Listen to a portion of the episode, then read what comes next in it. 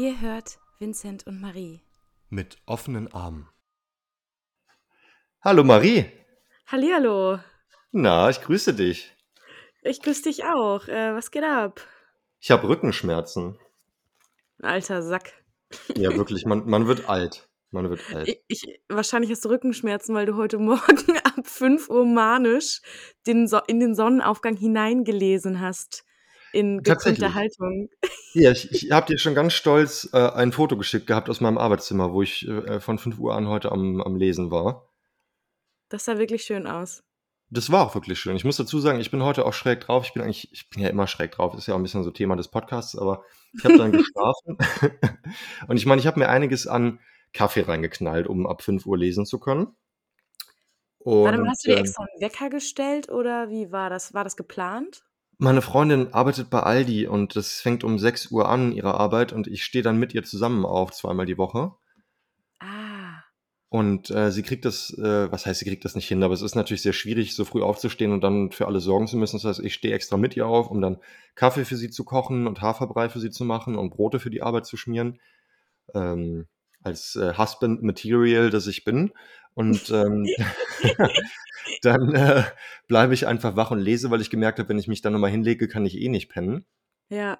Und genau, ich habe aber einiges an Kaffee in mich reingeknüppelt habe äh, mein Antidepressivum, mein Venlafaxin genommen, was ich jetzt auch mittlerweile in einer höheren Dosis nehme, was ja auch antriebssteigernd ist. Und ähm, habe dann nach meinem Mittagsschlaf noch einen halben Liter Energy Drink geäxt gerade eben. Und deswegen bin ich so ein bisschen, bisschen zittrig irgendwie. Ui. Äh, aber erstmal, ähm, Chapeau, sagt man das so? Du bist, also es ist wirklich ganz, ganz toll, was du da machst mit dem Aufstehen. Das finde ich wirklich super. Danke, du sagst das wie so, ein, äh, wie so eine Sozialarbeiterin, die so einen Problemfall so ein bisschen versucht zu motivieren, aber das ist ja auch nicht ganz fernab der Wirklichkeit. Ja, es ist einfach schön, wenn Problemfälle trotzdem schaffen, so tolle Menschen zu sein. ja, aber ansonsten, was geht bei mir? Ich bin wieder in Bonn. Äh, meine Freundin und ich haben uns wieder vertragen, da können wir gerne gleich noch drüber sprechen. Und äh, sonst geht nicht so viel. Was geht bei dir? Boah, äh, ist ja schade, dass wir uns nicht sehen können, aber du hättest es so oder so nicht sehen können. Ich sitze hier neben so gepackten, halbgepackten Reisetaschen und seit gestern bin ich eben am Packen und ähm, ah, ich bin super aufgeregt. Deswegen sind wir wahrscheinlich auf einem äh, Zitter- oder Adrenalin-Level heute. Äh, Sehr gut. Ja, weil mein One-Way, oh Gott, da krieg ich schon Stimmbruch. Mein One-Way-Ticket äh, äh, nach Neapel geht ja bald schon los. Wann geht's ah, los? Donnerstag. Donnerstag, diesen Donnerstag. Ja, aber ähm, ich musste jetzt schon anfangen zu packen, weil morgen ähm, das Mädchen kommt, die in meinem Zimmer wohnen wird. Die wollte zwei Tage früher kommen. Und mhm. oh Gott, das sind ja hier WhatsApp-Nachrichten. Ich mach das mal eben aus. Ähm, genau, und deswegen äh, wollte ich das einfach schon mal alles vorbereitet haben. Und ehrlich gesagt, weiß ich eh nicht, was ich jetzt gerade die ganze Zeit machen soll, weil ich habe mir vorgenommen, zu, also nichts mehr zu machen, damit ich richtig fit bin, wenn ich in Neapel ankomme. Ja. Das heißt, ich habe ganz viel Raum für Aufregung, aber ähm, dafür muss es ja auch Raum geben. Das gehört ja mit zur Erfahrung, weil ohne Aufregung. Oh, jetzt habe ich mein Mikro.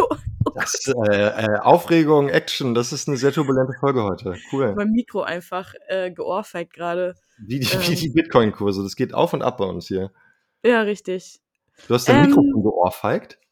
Ja, ich habe so ja. wild rumgestikuliert, ähm, weil ich schon versuche, wie eine Italienerin zu wirken oder so. Vielleicht also habe ich mir das angewöhnt. Ich bin ja äh, ausgebildeter Sozialarbeiter irgendwo und äh, da macht man Seminare zu gewaltfreier Kommunikation. Vielleicht kann ich dir da mal ein, äh, ein Seminar anbieten.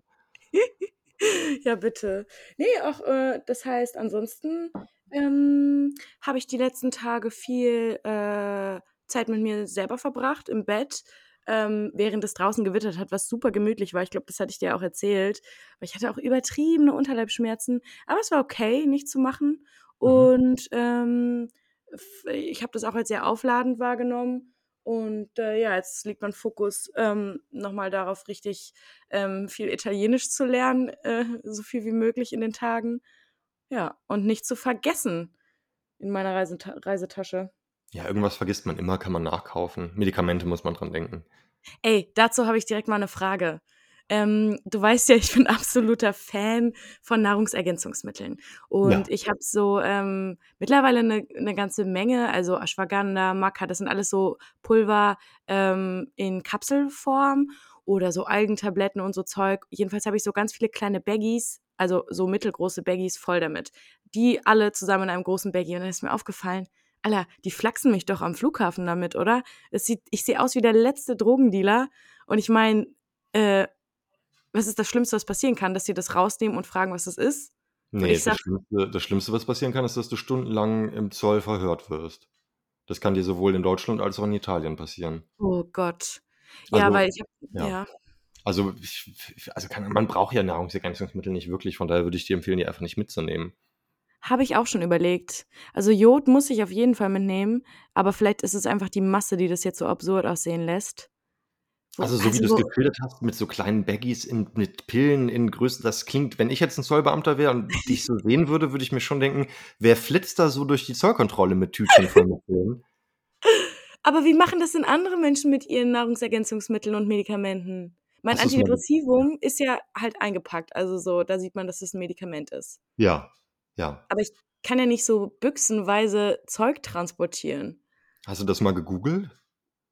Ah, nee, das werde ich mal tun. Aber ja, ich habe vorhin auch schon drüber nachgedacht, dass ich die vielleicht einfach hier lasse. Mein äh, Nahrungsergänzungsmittel in Italien wird ja vor allem sein äh, Vino und Pizza. Ähm, das muss reichen für einen Monat. Die beiden besten Nahrungsergänzungsmittel, die es gibt. Richtig. Bist du ähm, nervös beim Fliegen? Hast du äh, Flugangst? Hast du Angst vor Sicherheitskontrollen oder irgendwas in die Richtung? Ähm, ich werde nervös bei Sicherheitskontrollen, ähm, aber genauso werde ich nervös, kennst du das, wenn ich in so einem Laden bin, in so einem Shop und ähm, rausgehe und ich weiß, ich habe nichts an mir hängen, was ich aus Versehen hätte mitgehen lassen können. Ich habe gezahlt, was auch immer. Ich habe immer Angst, dass es piepst. Immer. Also ich habe so diese Angst, erwischt zu werden, obwohl ich gar nichts mache. Das äh, ewige schlechte Gewissen.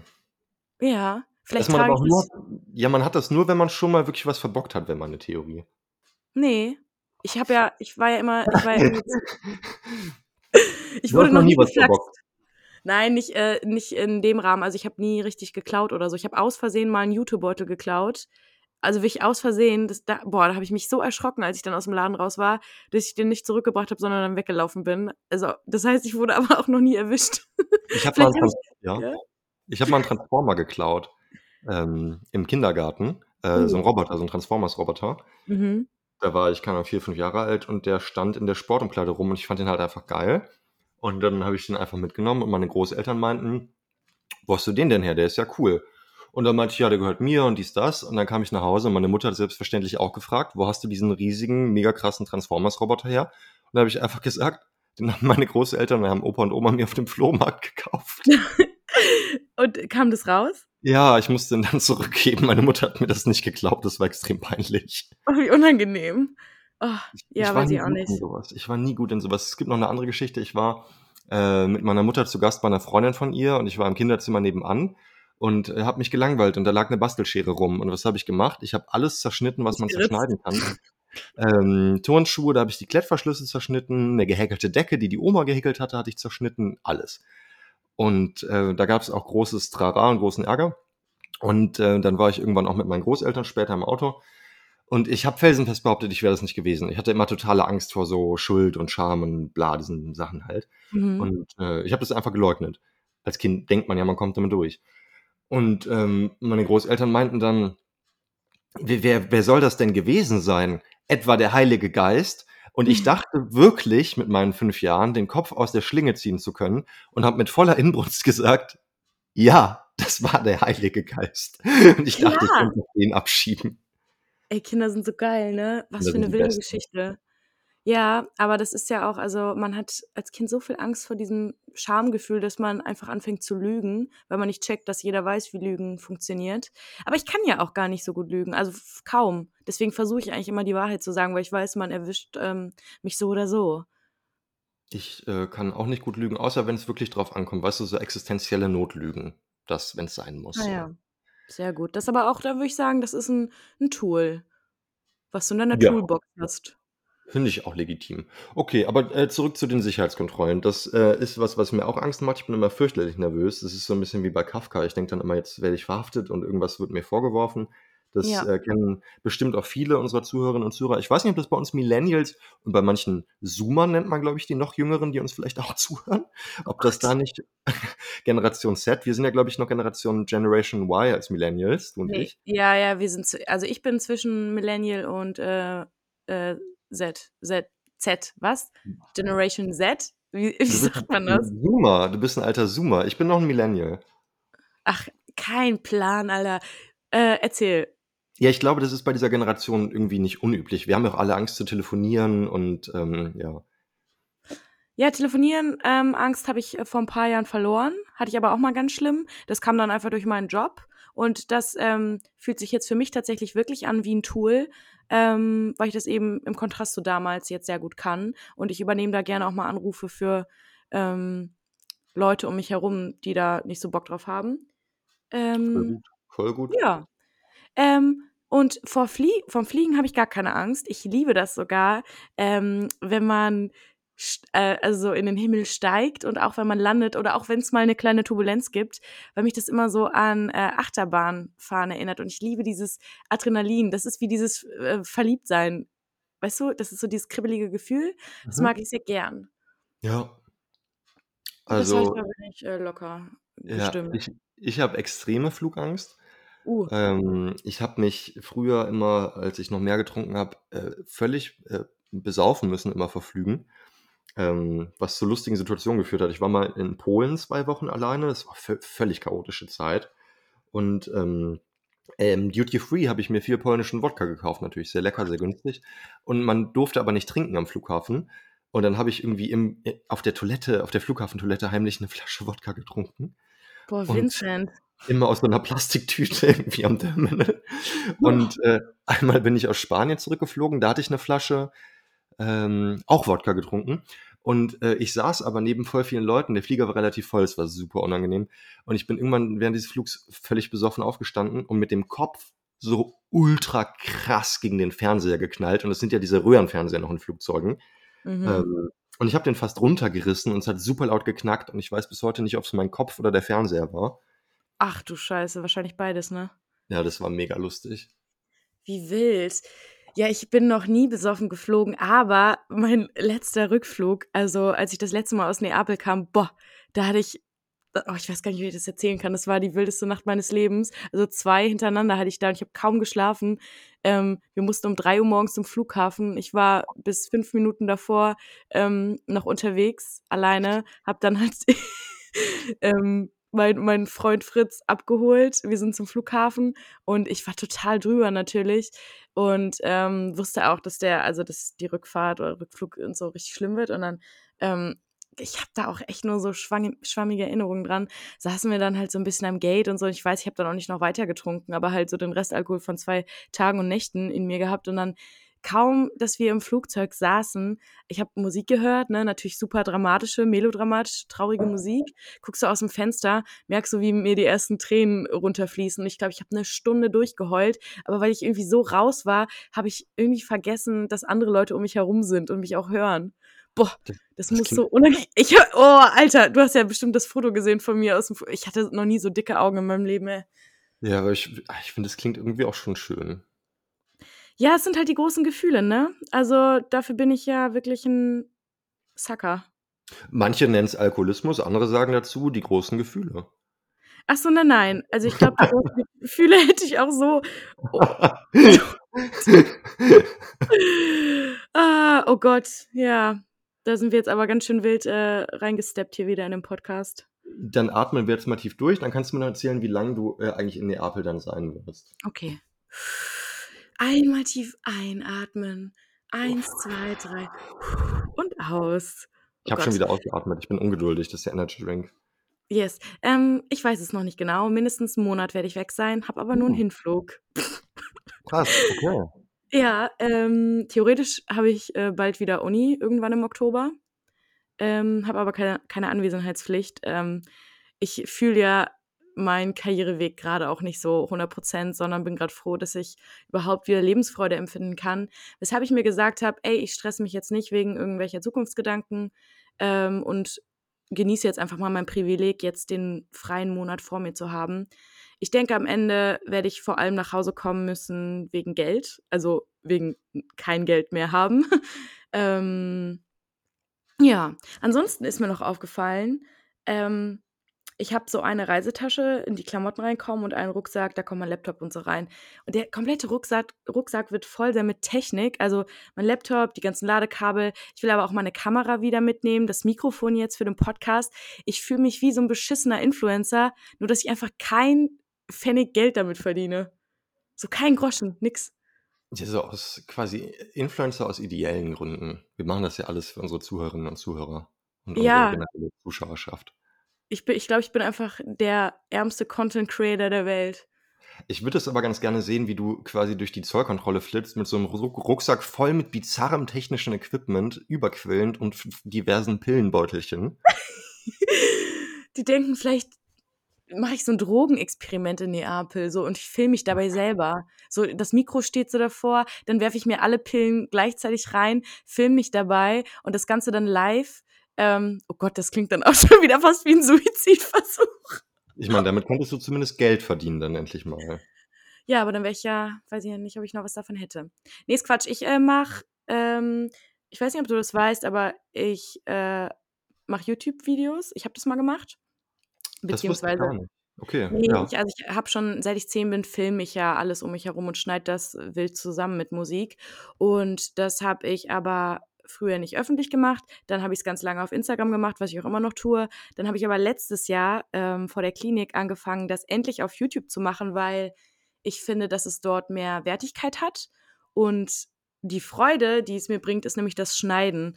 Beim Schneiden bin ich im Flow-Zustand, so wie andere irgendwie, weiß ich nicht, beim Sport oder so. Ich kenne Naja, das. dann, Ich kenne das. ja. Und dann war ich in der Klinik und ähm, Monolog. Du was sagen? Nee, es war nur äh, es, äh, mit dem Flow-Zustand und mit dem Schneiden und es kam mir einfach vertraut vor. Wann hast, wann hast du dein, wann hast du Flow? Früher auch beim Schneiden. Warte mal. Videos? Nee, nicht nur. Achso, das war der Witz jetzt dabei, oder wie? So unlustig, okay. Gut, schneiden wir raus. Ich habe es gar nicht gecheckt, weil ich habe einfach nur schneiden gesagt, ne? Ja, gut. Oh Gott, doppeldeutig. Du, ich habe aber vorhin auch einen äh, Ritzwitz gemacht, den du nicht gehört hast. oh Gott. Zum Glück hört das hier keiner. Oh, Vincent, wirklich zum Glück hört das hier keiner. Und wer bis jetzt gehört hat, selber schuld, ey. Wir heißen mit offenen Armen. Ähm, ähm, okay, zurück zum Flow. Ähm, naja, jedenfalls habe ich, äh, war ich dann ja in der Klinik und darauf wollte ich auch hinaus. Ich habe versucht, in der Klinik ein paar Videos zu machen, weil ich dachte, was gibt's Interessanteres für Menschen als mal ein paar Einblicke aus der Psychiatrie. Ähm, ich habe mich dann aber nie wieder damit beschäftigt und das seitdem auch nicht wieder angefasst. Und jetzt gerade, als ich meine Speicherkarte bereinigen wollte für Neapel, ähm, habe ich gesehen, ich habe doch ein paar Eindrücke. Und ich überlege jetzt, ob ich das vielleicht mal versuche zu schneiden und dann äh, hochzuladen, ähm, weil jetzt, wo ich eh öffentlich ähm, über all diese ganze Scheiße rede, pff, da kann man das jetzt auch noch visualisieren, oder? Und auf YouTube verhökern. Also, ähm, ich bin ein großer Fan deiner, deiner Videos. Ich sehe es ja immer nur in den Instagram-Stories und ich finde, dass du die, äh, die, die, die Möglichkeiten der Plattform voll, voll ausschöpfst. Also ich bin eigentlich, also es ist ja immer so, egal was man macht auf Instagram, ist es immer so ein bisschen Influencer-mäßig. Das ist die Plattform, die dreht das so von der Form her einfach zwangsläufig. Und ähm, deswegen bin ich eigentlich kein großer Fan von Instagram-Content in dem Sinne. Aber deine Videos finde ich immer sehr schön und ich muss dazu sagen, ich äh, stimme dir zu, dass es auf YouTube eine höhere äh, Wertigkeit hat. Von der freue ich mich da sehr drauf, doch. Cool, das ist voll lieb von dir, So bin du ich. so sagst. Ja, so bist du. Äh, Husband Material. Äh, Best Pod Podcaster äh, Host Material. Außerdem äh, wollte ich noch anmerken, äh, bezüglich Karriereweg, der Karriere, Karriereweg ist einfach, äh, Karriereweg ist einfach am, am Leben zu bleiben. Außerdem, die Wirtschaft wird kollabieren, äh, es wird sowieso alles den Bach runtergehen. Von daher ist das Klügste und Vernünftigste, was man machen kann, sich ein äh, One-Way-Ticket nach, nach Neapel zu holen und einfach eine gute Zeit zu haben. Ja, Mann. Ich habe auch echt richtig Bock. Wer weiß, vielleicht ähm, ergibt sich ja irgendwas auf dem Weg. Äh, womit ich irgendwann mal Geld verdienen kann. Ich bin mir sicher, mir wird irgendwann was einfallen. Da bin ich auch sehr zuversichtlich. Ich wollte noch erzählen bezüglich Sprachenlernen und Urlaub. Es gibt ja diese ähm, Zwanghaftigkeit von so deutschen Touris im Urlaub immer die Landessprache zu sprechen, aber dann in so Versatzstücken im Restaurant halt nur, ne? Mhm. Und äh, mein Stiefvater, äh, Gott hab ihn selig, also ähm, er lebt noch, aber Gott hab ihn selig, einfach weil er ein lieber Kerl ist. Ähm, er war in Spanien mit mir und meiner Mutter und es ist wirklich ähm, also der beste Stiefvater, den man sich wünschen könnte. Ich habe es hier schon mal gesagt im Podcast. Und äh, der ist sehr liebenswürdig, aber auch sehr deutsch. Und der wollte dann nach dem Essen dem Kellner irgendwas auf Spanisch sagen. Und hat dann so ganz stolz den Kellner angeguckt und so seinen leeren Teller von sich geschoben und hat halt zum Kellner gesagt, finito. Und ähm, das heißt, soweit ich weiß, auf Italienisch fertig. Ähm, auf jeden Fall heißt es auf Spanisch endlich. Nein! Der Kellner hat ganz gequält gelächelt, meinte so, ja, ja. Das ist ja so witzig. Ähm, ich weiß genau, was du meinst. Ne? Man denkt so an diese Klischee-Touristen, denen man das auch ansieht und die dann so mit so einem super deutschen Akzent ähm, versuchen, diese Worte nachzusprechen. Ich weiß, was du meinst. Es gibt ein komisches Gefühl oder ein äh, eher so äh, ungeiles, unsexy Gefühl. Aber was ich sagen muss, ist, ähm, ich habe immer so Angst davor gehabt, irgendwas falsch zu sagen oder zu sprechen, aber theoretisch freut sich ja das Gegenüber total, wenn man es zumindest versucht. Ne? Ich kenne das ja selber aus Berlin total gut, ähm, weil wir ja super viele Briten und so ähm, hier haben und ich auch immer wieder mit internationalen, mit international, also mit Leuten aus der Welt irgendwie äh, in Gespräche komme. Mrs. Oh Mrs. International. Berlin is so international, you know. Nee, und dann ähm, äh, ganz, ganz viele ähm, sprechen kein Deutsch, weil du das in Berlin einfach nicht können musst, vor allem weil die meisten ähm, EngländerInnen zum Beispiel äh, dann auch die gleichen Kreise haben und so. Ähm, aber immer, wenn jemand so ein bisschen was versucht hat, fand ich das richtig liebenswert und hab da, muss da vor allem immer an eine Bekannte von mir denken, die mir damals, als sie nach ähm, Berlin kam, gesagt hat, dass sie immer Materia hört, um Deutsch zu lernen. Und ähm, das fand ich total süß. Das ist sehr liebenswürdig. Aber ich meine, hier in NRW sprechen die meisten Leute auch kein Deutsch. Ja, richtig. ähm, obwohl es bei weitem noch äh, also Bundesländer gibt, wo noch weniger Deutsch gesprochen wird, oder? NRW geht doch eigentlich sogar. Ich, das war auch eher auf die Sozialstruktur NRWs bezogen, Marie. Ach so. Alright. Ja, äh, mal gucken. Ich werde auf jeden Fall ähm, versuchen, nicht so schüchtern zu sein beim Sprechen. Und nach einem Monat, also mein Plan ist ja vor allem auch, ähm, die Sprache zu lernen. Also ich hab, kann jetzt ganz viel Vokabeln und so, aber halt eben nicht so richtig angewandt. Und mich dann dort mit ein paar Leuten zu verabreden. Und dann, ähm, ja, nach einem Monat kann ich es bestimmt ein bisschen. Da bin ich zuversichtlich. Ein Monat ist eine gute Zeit. Ich wollte dich auch gar nicht in diese Touri-Ecke reinstecken. Was mich an den Touris so, so ähm, ähm, was ich so albern finde an denen, ist dann wirklich nur diese ein, zwei Wörter aus dem Touristenführer wirklich nur im Restaurant zu verwenden und gar kein Interesse daran zu haben, die Sprache tatsächlich zu lernen und zu sprechen. Oh ja, ich glaube, ähm, ich bin tatsächlich in dem Fall auch das Gegenteil von einem Tourist, weil ähm, ich glaube, ich habe das schon mal erzählt. Also normalerweise ich, äh, fliegen Leute ja oder äh, fahren Leute ja in wollen Leute ja verschiedene Ecken, möglichst viele Ecken der Welt kennenlernen. Und ich fahre jetzt zum äh, dritten Mal, also zum vierten Mal nach Neapel in meinem Leben und ähm, will ja immer besser darin werden, Neapel kennenzulernen und ähm, diese ganze Kultur aufsaugen. Und ich glaube, das ist eben dieser Unterschied, weil ich glaube, tu Tourist zu sein hat ganz viel mit Oberflächlichkeit zu tun und ähm, so wenig hinter die Kulissen schauen zu wollen. Also wie es zum Beispiel bei Neapel ist, das natürlich auch eine super ähm, gespaltene Stadt. Es ist super viel Armut gibt und Dreck und ähm, auch äh, das auch gefährlich sein kann, ähnlich wie zum Beispiel aber auch in Berlin. Ne? Be also ich hänge ja in Berlin auch nicht bei den Sehenswürdigkeiten ab. Also ähm, das finde ich so schön daran, dass man eben Urlaub entweder als Tourist gestalten kann, was auch vollkommen okay ist, aber eben auch so ein bisschen, weiß ich nicht, Mhm. unterflächlicher Mhm. verlieren darf. Unterflächlich, ja. Das ist ein schöner Begriff. Das ist ein sehr schöner Begriff, den, den mag ich. Boah, Vincent, es tut mir voll leid, ich bin die ganze Zeit am Monologisieren. Bitte erzähl jetzt einfach mal was. ich habe dir liebend gern zugehört und mir meine, meine Gedanken gemacht. Was ich jetzt sonst äh, sagen wollte, war, dass du in meiner Vorstellung eh so eine halbe Italienerin bist. Ähm, du hast so einen Italian-Vibe irgendwo, ohne Uh. genuin Ite äh, äh, italienisch zu sein. Und zwar wie äh, Spaghetti Carbonara. Kennst du die Entstehungsgeschichte von Spaghetti Carbonara? Nee. Ist saulustig. Also Carbonara heißt halt äh, als Übersetzung nach Art der Köhler, also von diesen Arbeitern, die mit Kohle gearbeitet haben früher. Und äh, der Mythos der Entstehung der Spaghetti Carbonara geht so, dass die Köhler ihre kleinen Öfchen hatten und dann haben die in der Mittagspause alle zusammengeschmissen, was sie so hatten. Und einer hatte halt Käse und einer hatte Schinken und einer hatte Eier und so ist dann das Gericht quasi entstanden. Das ist der Mhm. Mythos.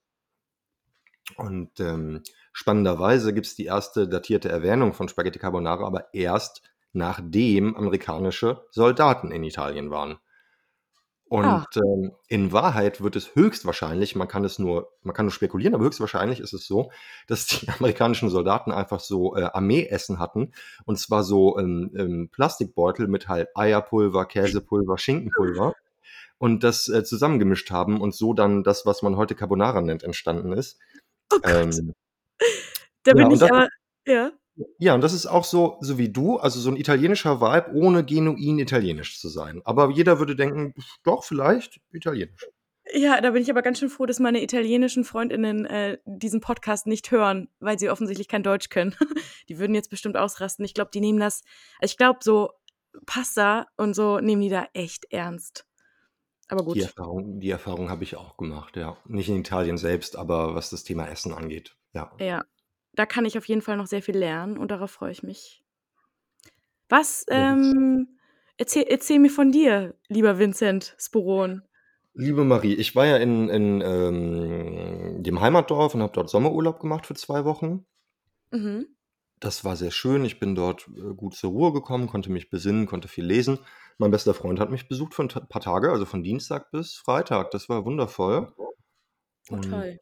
Ähm, wir haben sehr viel gesprochen. Also wir sind beide ähm, sehr extreme Charaktere. Wir kennen uns seit 15 Jahren mittlerweile, fast auf den Tag genau. Und ähm, er ist sehr ähm, autonom, in sich ruhend, selbstbestimmt, ähm, extrem pragmatisch und ähm, gewissenhaft und ähm, versucht Dinge immer bestmöglich zu machen, sieht wirklich alle Probleme als lösbar an, hat kaum Ängste und ähm, das hat mir immer viel gegeben, weil ich da ganz anders bin als er. Mhm. Und ähm, wir haben auch viel über Konflikte gesprochen, die wir haben. Und es gab so eine liebenswürdige Situation. ähm, also er ist nicht ganz so groß wie ich, aber ziemlich trainiert, ziemlich kräftig und hat halt auch kurz geschorene Haare. Und äh, ich bin jetzt auch nicht der letzte Lappen, also ich bin ja relativ groß, habe auch ein paar Muskeln. Und ähm, sowohl er als auch ich mussten uns einen relativ harten Panzer antrainieren, biografisch bedingt. Mhm. Ähm, das heißt, wir sehen jetzt nicht aus wie jemand, mit dem man unbedingt Streit anfangen würde. Wir können sehr ähm, ähm, ähm, abweisend oder distanziert wirken, weil wir das einfach müssen. Äh, aber gleichzeitig sind wir im Innern halt die Ultrasensibelchen. Ja. Und wir haben halt ein total langes Gespräch darüber geführt. Ja, und irgendwie haben wir, also ich meinte dann, wenn du das dann so machst, dann bin ich immer traurig und ich kann das nicht immer sagen. Und irgendwie ist das total schwierig für mich. Und er war so halt extrem verständnisvoll. Und ich war dann halt kurz auf Toilette und lief dann am Flurspiegel vorbei und sah mich so selbst im Spiegel und musste halt unvermittelt extrem laut loslachen, weil ich diese Kontrastierung hatte von diesem inneren auch Dialog, den wir geführt haben, mit dieser verletzlichen Emotionalität und dieser Äußerlichkeit, die dem so diametral entgegensteht. Boah, das finde ich so geil. Genau sowas, finde ich, macht ja, also sowas ist interessant. Sowas macht interessante Menschen aus. So diese Komplexität, diese Vielseitigkeit und äh, da, diese beiden Extreme, das ist ja genau das, was ich richtig gut finde. Voll witzig, dass ähm, ihr euch da aber so ähnlich seid, also von der Außenwirkung und ähm, aber auch der inneren, weiß ich nicht, Sanftheit. Mhm. Wie cool. Ja, doch, Aber auf jeden Fall. ihr, du meinst, ihr kennt euch auch schon richtig lange, ne? Seit der siebten Klasse, genau. Ja, krass. Ja, Ja. man e- entwickelt sich ja auch mit Leuten, die einem nahestehen, durch Zeiten hindurch, teilweise in ähnliche Richtungen und oft, glaube ich, auch auseinander in andere Richtungen. Aber das ist eben so schön daran, wenn man ähm, alte Freunde hat, ne? Ähm, zu gucken, äh, was sich da getan hat. Ja, also ich habe halt wenig alte Freunde. Das liegt halt an meinem vergangenen Lebensstil. Bei den meisten alten Bekanntschaften will ich gar nicht gucken, was sich da so entwickelt hat, weil sich da nichts entwickelt hat und es nur traurig ist, was da passiert. Deswegen hängen mir meine sehr, sehr wenigen alten Freunde doch unfassbar am Herzen. Mhm. Und äh, ja, was ich noch sagen wollte, ist, dieses Gespräch, worüber ich dann auch nachdachte mit meinem besten Freund, das war für mich auch ähm, ganz spannend. Das hatte für mich auch irgendwo mit Männlichkeit zu tun. Ich finde, man sollte Geschlechtlichkeit nicht überbewerten. Also irgendwie, ähm, ja, man sollte es nicht überbewerten, aber es ist ja doch so, dass fast nur negative Konzepte von Männlichkeit kursieren derzeit. Und ähm, es ist doch spannend, doch mal zu überlegen, welche positiven Konzepte von Männlichkeit könnte es denn geben? Und das ist halt zum Beispiel, wenn zwei Jungs sich mal hinsetzen und trotz ihrer harten Schale drüber sprechen, äh, was ihnen Angst macht. Und Ja. ähm, das fand ich ganz schön, weil gerade diese, ich sag mal, diese Assi-Kerle, die immer so homophob sind und äh, dünnhäutig und eine kurze Zündschnur haben und paranoid sind, hast du mich gerade angeguckt, was hast du gesagt? Die sind ja eigentlich total unsicher und unfrei. Zu 100 Prozent. Also ich bin ja eh absolut der Meinung, dass es nichts Stärkeres gibt, ähm, als Gefühle zu zeigen oder die überhaupt sich selber einzugestehen, also und Verletzlichkeit zuzulassen. Ich finde, das ist das Allerstärkste auf der Welt. Äh, und wenn man stark ähm, gleichsetzt mit männlich, dann wäre Gefühle zeigen eigentlich super männlich. Ähm, ich glaube ja eh, jeder Mensch verkörpert sowohl feminine als auch maskuline Anteile in sich. Ja, Und ähm, das finde ich eigentlich so wunderschön daran. Ähm, ja, aber so oder so auf jeden Fall stark. Ja, was, was gibt's sonst noch zu berichten? Ich habe meinen Nasenring verloren beim Gesichtwaschen. Das passiert häufiger mal. Oh nein. Ja, und dann, ich habe ja kurz geschorene Haare und deswegen kann ich die halt weder färben noch verändern. Und äh, da ich jetzt eine Beziehungskrise zuletzt hatte und irgendwie eigentlich ja dann üblicherweise darauf reagiere durch irgendeine optische Veränderung, war mir dieser Mhm. Weg versperrt. Aber dann kam es mir ganz gelegen, dass ich meinen Nasenring verloren habe, weil jetzt habe ich so eine kleine optische Veränderung, mit der ich sehr glücklich bin. Aber jetzt, wo ihr wieder vertragen seid, kannst du den ja wieder reinmachen, oder? Nee, mir geht's besser ohne tatsächlich. Oh. Mhm. Ich habe ja so eine leichte Dysmorphie, also ich kann habe so eine leichte Störung der Selbstwahrnehmung irgendwie. Und Ja. äh, wenn ich in den Spiegel gucke, ist es jetzt erträglicher, wo der Nasenring weg ist, was mich sehr freut. Ach, krass. Ja, voll. Ich denke gerade kurz nach, weil ich weiß noch ganz genau, ähm, mein erstes Piercing war damals ja auch der Nasenring. Ich glaube, das war das allererste, was ich in Berlin gemacht habe. Boah, so Klischee einfach. Ähm, jedenfalls wei weiß ich noch, dass meine Mutter meinte, ähm, wenn ich mich wenn ich mich piercen lasse, dann zerstöre ich da auch immer so Nervenbahnen, die da durchlaufen, die, ähm, aber super wichtig sein könnten. Und grade Ja. als ich bevor ich mir das Medusa gemacht habe, also das über meiner Lippe, meinte sie: „Das kannst du doch nicht bringen und so, wer weiß, was daraus entsteht.“ Ähm, habe ich aber nie nie weiter nachgeforscht, also weil natürlich, ähm, ist an der Stelle dann kein Nerv mehr da. Ähm, aber weiß ich jetzt nicht, das geht, glaube ich, in Richtung so Akupunktur, äh, Energiefelder, oh, weiß ich nicht. Ach, da da wo gehobelt wird, da fallen auch Späne. Oh, das finde ich schön. Ja, das erinnert mich, an meinen neuen Lieblingsspruch von meinem, äh, Freund Fritz. Der sagt immer oder der der hat mir das zum ersten Mal gesagt nach irgendwie 'n 'ner 'ner wilden Nacht und ich hatte irgendwie was verloren, mir ging's nicht gut. Und er meinte einfach: „Weißt du was? Bisschen Schwund ist immer.“ Ja, Und seitdem und seitdem, ähm, begleitet mich dieser Spruch und immer, wenn jetzt irgendwie was schief geht oder ich was verliere, sage ich mir: „Ach, bisschen Schwund ist immer.“ Das ist, äh, auch ich ich habe keine Ahnung von Naturwissenschaften, aber ich glaube, das ist irgend 'n Gesetz der vielleicht Thermodynamik, dass das Universum sich eh immer weiter ausdehnt und dabei halt auch Energie verloren geht notwendigerweise. Also, es ist, glaube ich, auch irgend so 'n Naturgesetz so tatsächlich. Ah, ja, aber tatsächlich ist es ja so, dass Energie, äh, kann nicht verloren noch gewonnen werden. Energie kann sich nur transformieren. Das finde ich so geil. Das ist auch in so wenn's um ums Thema Selbstheilung geht, total spannend. Darüber habe ich mit meinem, ähm, Heilpraktiker gesprochen kürzlichst. Ähm, und ich glaube, so funktioniert das ganze Universum, weil alles theoretisch an Energie da ist und, ähm, sich aber, äh, immer wieder in verschiedene Formen bringt. Und das ist ja, glaube ich, dann reinste Physik, wenn ich mich jetzt nicht, äh, zu weit aus dem Fenster lehne damit. Ja, bei Heilpraktikern hätte ich jetzt Vorbehalte über deren physikalische Kenntnisse, aber es gibt da so 'n, glaube ich, schon Zusammenhang irgendwo auf jeden Fall, ja. Nein, nein, das das wusste Vincent, das wusste ich auch schon vorher. Gut, dann habe ich nix gesagt. Ja, ich mich ähm ich ich mich hier schon wieder um Kopf und, äh, Kragen rede mit meiner, äh, blöden Art, äh, hast du 'n Therapie-Learning für diese Woche, Marie? Ähm, ja. Ein ganz kurzes und ein etwas längeres. Und zwar das erste kurze ist Kreuzworträtsel. Ähm, ich habe dir schon davon erzählt. Äh, ich musste da vor allem an dich denken, auch weil wir so viel über TikTok gesprochen haben und Mhm. das damit einhergehende Dopamin- oder Serotoninproblem, ne, wenn man sich an so super krasse Reize gewöhnt. Und meine französische Freundin hat die ganze Zeit Kreuzworträtsel gemacht. Das heißt, ich habe auch angefangen. Und das war so schön, mal zu merken, ähm, sowas zu machen, was total, was überhaupt nichts mit ähm, Bildschirm zu tun hat und trotzdem Endorphin, Endorphine ausschüttet. Kann ich ähm, wirklich wärmstens weiterempfehlen, weil ähm, fürs Lesen braucht man ja doch manchmal irgendwie Konzentration oder man kann nicht so still sitzen und irgendwie ist es ähm, vielleicht manchmal nicht richtig beruhigend und beim Kreuzworträtsel bist du aber beschäftigt, ohne dass es anstrengend ist und ähm, ich mache mir vor, dass man sein Gehirn ja dabei auch ein bisschen trainiert. Das heißt, ähm, Oma Hobbys for the win. Ich, ich habe äh, im, im Aufenthaltsraum der Klinik viele Kreuzworträtsel gemacht und äh, mir hat das auch Spaß gemacht. Ich fand das auch ganz interessant. Ah. Wobei ich, ich fand es auch sehr frustrierend, weil man so vieles einfach gar nicht weiß. Du, aber ähm, hinten sind ja die Lösungen drin. Okay, aber du machst jetzt nicht Kreuzworträtsel und schreibst nur die Lösungen ab.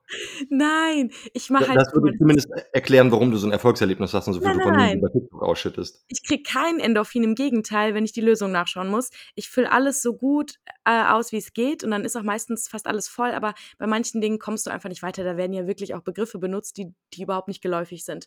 Und dann, wenn du manchmal eins nachguckst, hast du dann aber wieder einen Buchstabenhinweis für ein anderes Wort und so kommst du dann wieder rein und ähm, so ist es dann einfach möglich, die Dinger zu vollenden, auch wenn man ähm, manche Wörter nicht kennt. Ja. Aber ey, äh, das äh, war nur so ein kurzes. Ähm, erzähl mal von deinem. Mein äh, Therapie-Learning kommt diese Woche von äh, meiner Freundin, die hier gerade durch die Gegend schleicht auf den Holzdielen und im Oh, Nebenzimmer liebe Räucherlachs. Räucherlachs verspeist. Oh, sie, sie lacht leise im Nebenzimmer. Und zwar, jetzt lacht sie laut im Nebenzimmer. Und zwar, ähm, wenn ihr depressiv seid, holt euch keinen gottverdammten Kombucha-Pilz ins Haus. oh Gott. Er, Das erklär mir das. Hast du den Kombucha-Pilz äh, begutachten können, als du hier warst bei uns? Ich weiß nicht, ich glaube nicht. Zumindest habe ich ihn nicht ganz bewusst wahrgenommen. Ist das wie so ein ähm, Hermann-Teig-Starter, den du aber irgendwie so pflegen musst und so? Also halt diese eklige, lebendige Ökoscheiße, davon gibt es ja verschiedenste Sachen. Ja, ja. Ähm, also ein Kombucha-Pilz sieht aus wie ein Pfannkuchen oder irgendwas, was bei einer Abtreibung entsteht und ähm, ist halt so ein dicker Flatschen und den lagerst du halt in einem großen Glasgefäß mit einem Aufguss aus Tee und Zucker vor allem und dann reproduziert er sich erstens selbst, also der erzeugt einen zweiten Pilz, was super eklig und schleimig ist und so Fäden zieht und irgendwann ist das ganze Glas voll mit diesem Ge- Gekrüssel. Und ähm, Oh. es kommt so zu so einem Gärungsprozess, sodass es so leicht säuerlich schmeckt. Ja, es fermentiert ja, ne? Dadurch äh, ist es ja auch so Genau. gesund, glaube ich. Genau, und wenn man den perfekten Zeitpunkt abpasst, dann schmeckt es tatsächlich ganz gut. Also ich mag ja auch so perverse Sachen, geschmackstechnisch. Wenn du zu lange wartest, ist es halt nur säuerlich. Mm, Und es entwickelt sich so ein bisschen Kohlensäure, minimale Menge Alkohol. Aber man muss halt sehr hinterher sein, immer in regelmäßig wiederkehrenden Abständen das Ding zu säubern, zu entsorgen, neu aufzusetzen. Und ähm, das geht nicht, wenn man depressiv ist. Das ist richtig. Äh, ich mag wieder ja, Lachen aus dem Nebenzimmer. Was magst du? Ich mag Kombucha, Kombucha tatsächlich. Ich habe es jetzt noch nicht so oft getrunken. Ähm, aber finde ich cool, dass ihr das trotzdem ausprobiert habt. Jetzt ist noch meine Frage. Jetzt, wo du ja auch äh, noch weiter hochdosiert bist, behaltet ihr den Kombucha-Pilz? Oder kommt der Nee, weg? ich, ich hasse den so sehr. Ich hatte selber welche in meiner alten Wohnung, als es mir so schlecht ging und das war auch so verrottet alles dann. Ich kann Oh. das wirklich gar nicht leiden. Es, ähm, äh, es stinkt. Ich finde es so eklig ökomäßig. Also ich bin da gar kein Freund von. Ich habe das immer abgelehnt. Ich habe versucht, supportive zu sein und zu sagen, wenn du das machen willst, okay. Aber sie hat sich halt überhaupt nicht drum gekümmert. Ich sage das mal jetzt hier in aller Offenheit. Wir sind ja unter uns. Und ähm, dann hatte ich da immer dieses Ding, das mich genervt hat, in der Küche stehen. Ja. Äh, von daher bin ich froh, wenn der jetzt entsorgt wird bald. Aber wenn du Kombucha getrunken hast, hast du wahrscheinlich industriellen Kombucha getrunken, oder? ja, also der war schon öko, aber ähm, natürlich professionell hergestellt, nicht von Depressiven. Also, aber aus dem Supermarkt quasi. ja, ja, vom Genau. Späti. Das ist was völlig anderes. Genau, der hat also geschmacklich nichts mit dem tatsächlichen Kombucha zu tun. Das ist ganz Ah, interessant. okay. Es gibt, gibt da auch so Gerüchte, der wäre von irgendwelchen Shaolin-Mönchen von vor Millionen Jahrhunderten, aber den gibt's auch erst, das ist ähnlich wie mit der Spaghetti Carbonara seit 1970 oder so. Und ähm, es gibt in den USA den Kombucha King, das ist der größte Kombucha-Produzent der Welt, glaube ich. Da gibt's ein sehr unterhaltsames YouTube-Video. Der YouTuber Cody Co. heißt er, glaube ich, besucht den auf seinem Anwesen. Das ist sehr sehenswert. Und es gab mal ein Eklat im Kombucha, als Lindsay Lohan ähm, in ihrer wilden Zeit mal wieder einen Entzug gemacht hat und da völlig besoffen aufgetaucht ist und dann meinte, sie hätte halt einfach nur Kombucha getrunken und deswegen hätte sie halt Promille. Und äh, da war Kombucha eine Zeit lang so anrüchig in den USA aufgrund uh. dieser ihrer Notlüge. Ja, da musste aber ganz schön viel Kombucha trinken, glaube ich, äh, um besoffen zu werden. Das glaube ich aber auch. Aber das zu meinem Therapie-Learning der Woche. Ähm, und ähm, du hast gesagt, du hast ein kurzes und ein langes. Das Kreuzworträtsel war das kurze, nehme ich an. Und dann hast du dein langes Therapie-Learning noch nicht erzählt, richtig? Ja, genau. Ähm, ich habe das jetzt auch in meinem Kopf noch gar nicht so richtig ausformuliert. Ähm, ich hatte nur vorhin so einen Gedanken dazu, nämlich ähm, bin ich schon ein Mensch, der sich Gedanken, offensichtlich bin ich ein Mensch, der sich Gedanken um seine Außenwahrnehmung ähm, macht ähm, oder wie ich wahrgenommen werde. Und jetzt gerade auch im Zuge des Podcasts und so, wo wir ja schon sehr viel erzählen, frage ich mich natürlich, ähm, boah, bin ich nicht manchmal, bin ich einfach nicht, bin ich nicht peinlich? Also ich kenne das vor allem sehr gut ähm, aus meiner, also ich habe schon immer irgendwie Dinge von mir veröffentlicht. Und ähm, das ist ganz normal, dass wenn man sich die irgendwann anguckt, so ein paar Wochen später oder sogar ein paar Jahre später, dass man die dann cringe findet. Ähm, diese Angst, ne, die man immer hat bei jedem Projekt, was man neu startet, ähm, sollte einen nicht davon abhalten, die Dinge trotzdem zu tun. Also weißt du, diese, diesen Anspruch an Perfektion loszulassen und sich einfach mal zu erlauben, äh, cringe zu sein und peinlich zu sein und Dinge falsch zu sagen und ähm, sich weiterzuentwickeln und deswegen im Nachhinein Dinge auch irgendwie komisch finden, die man mal für voll gut ähm, empfunden hat. Ähm, das alles sein zu lassen, ich glaube, das ist das Learning ähm, meiner Phase jetzt gerade, weil ich glaube, wenn man Dinge erschaffen will, dann gehört das genauso zum Prozess dazu, wie die Dinge, auf die man auch stolz ist, weißt du? Ja. Ja. Es gäbe auch keine Dinge, auf die man stolz sein kann, wenn man nicht irgendwas mal gemacht hätte und sich eben dadurch weiterentwickelt hätte.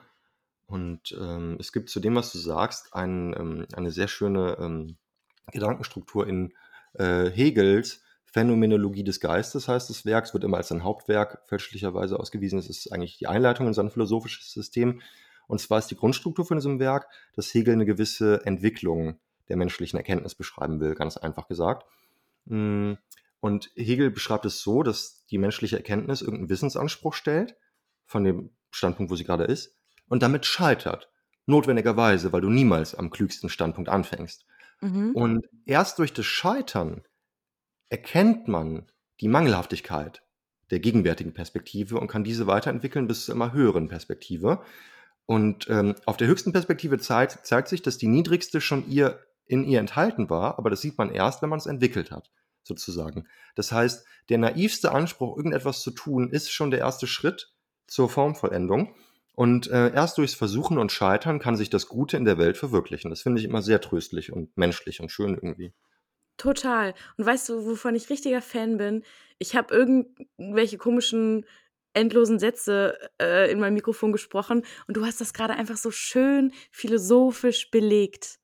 Äh, und irgendwie, ja, das, das finde ich richtig toll. Jetzt fühle ich mich auch ähm, besser darauf bezogen, weil ich glaube auch, dass es, ähm, wenn man nichts blöd findet, was man mal gemacht hat oder mal gesagt hat, oder wenn man auch nie seine Meinung ändert, dann entwickelt man sich eben auch nicht weiter.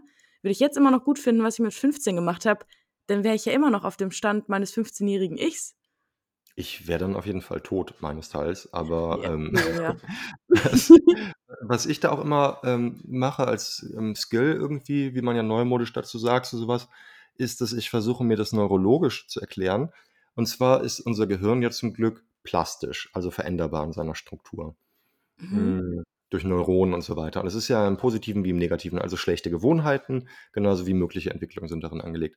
Und ich habe das oft, dass ich durch meine Impulskontrollstörung irgendwas mache, was ich sofort extrem bereue und wo ich mich total für selber fertig mache und so weiter und so fort. Und ähm, ich stelle mir dann die Plastizität meines Gehirns wirklich bildlich vor. Und ich habe einfach die Grundüberzeugung, ich möchte mich entwickeln. Ich möchte mich als Mensch entfalten. Ich möchte nicht auf dem Standpunkt verharren, auf dem ich gerade bin. Das wäre ja nur traurig.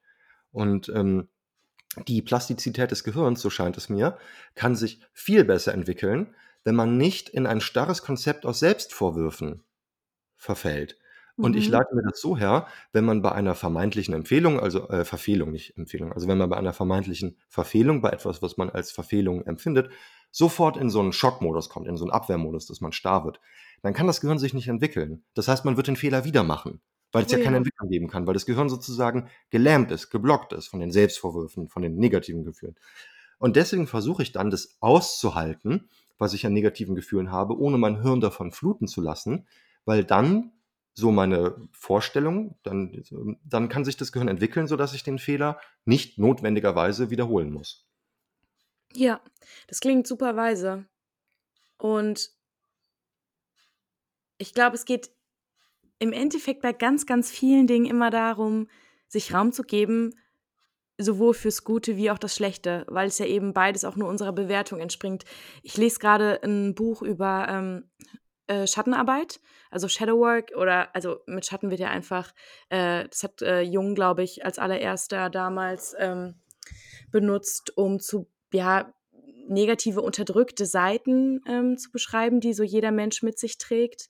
Und das spielt eben auch genau da rein. Und dann geht es manchmal eben um diese kleinen Momente, ne, wo man so akut das Gefühl hat, man hat irgendwie was falsch gemacht und mache ich mich jetzt verrückt und über irgendwelche Selbstvorwürfe und aber genauso, oh Gott, dieser Satz, wohin will ich? Ähm, aber gleichzeitig gilt es eben auch im Großen, ne, mit so tiefliegenden Eigenschaften, die wir als negativ ähm, behandeln, dementsprechend wegdrücken, anstatt uns einfach mal mit ihnen zu konfrontieren und zu gucken. Also in diesem Buch, ich bin da noch nicht weit, geht es aber darum, Ja. was, was für positive Dinge können denn auch vermeintlich negative Dinge mit sich bringen. Ähm, ich könnte mal kurz ein Beispiel sagen von den ersten paar Seiten aus dem Buch. Da spricht die Autorin nämlich davon, dass ähm, sie sich für eine Bitch hält. Also sie sagt auch wirklich Bitch. Und äh, dann ist sie irgendwann mal in so einem Seminar und dann ähm, sagt ihr jemand wirklich, du bist eine Bitch. Und sie so, fuck, jetzt wurde ich erwischt dabei, was ich die ganze Zeit schon wusste. Und dann sagt aber diese Person im Seminar, aber das macht doch nichts. Und überleg doch mal, was ist denn gut daran, dass du manchmal auch eine Bitch sein kannst? Und dann fällt ihr halt so auf im Prozess, naja, in manchen Situationen ist es schon wichtig, dass du für dich selber einstehst und dass du vielleicht auch mal eine Bitch bist. Ähm, dementsprechend kann das sogar was Selbsterrettendes sein, Selbsterhaltendes oder so. Und ähm, das finde ich ist ein sehr schöner, konstruktiver Ansatz, um mit ja, negativen Dingen umzugehen. Ja, Herr N., unser Therapeut in der Klinik, hat mir auch beigebracht, dass das Wegdrücken von Dingen sowieso Kraft kostet und Raum einnimmt. Von daher, das, was man wegdrückt, ist sowieso schon Hauptthema, weil man ist ja damit beschäftigt, dagegen zu drücken. Es ist ja gar nicht weg. Ja. Also lohnt es sich auch da genauer hinzuschauen.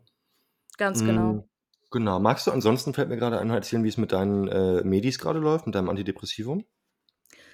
Ja, du hörst ja meine Aufgeregtheit in dieser Folge und äh, dass ich ungefähr auf noch doppelter, dreifacher Geschwindigkeit rede, äh, vor mich hin plappere, äh, läuft ganz gut. Ähm, ich fühle mich stabil. Also ich hatte jetzt definitiv auch ein paar Tage dabei, wo es mir nicht total gut ging, aber genau das wollte ich ja wieder haben, dieses einfach auch mal schlechte Tage haben können. Weißt du, was ich meine?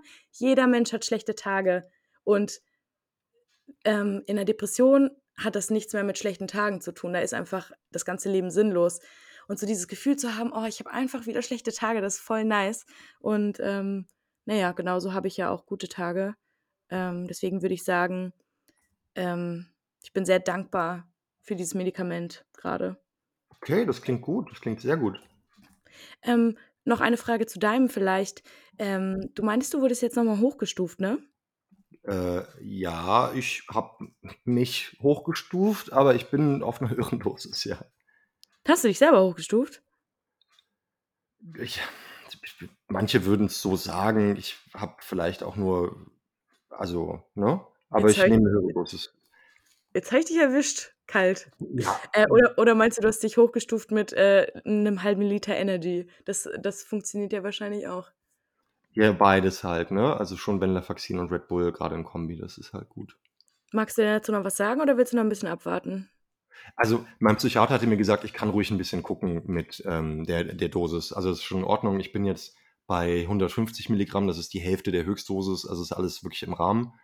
Und äh, auf der Dosis bin ich seit zwei Wochen und damit geht es mir sehr gut. Auch an die Nebenwirkungen gewöhne ich mich. Und jetzt, wo es ein bisschen weniger heiß ist, ist auch mit dem Schwitzen nicht mehr ganz so unangenehm.